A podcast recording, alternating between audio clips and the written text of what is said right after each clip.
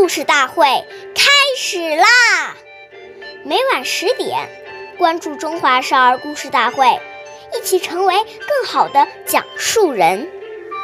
岁月易流逝，故事永流传，弘扬中华瑰宝，传承红色基因。我是中华少儿故事大会讲述人刘子怡，一起成为更好的讲述人。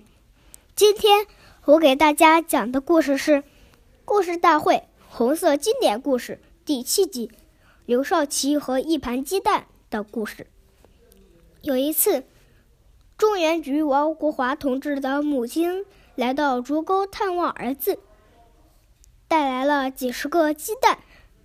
王国华把鸡蛋分作两份，一份送卫生处给了伤员，一份送给刘少奇爷爷补身体。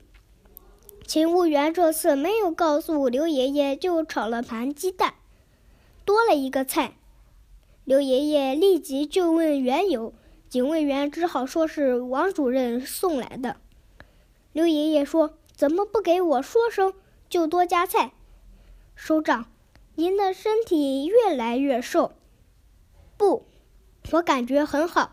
你快把这份鸡蛋送给为人民流了血的伤病员。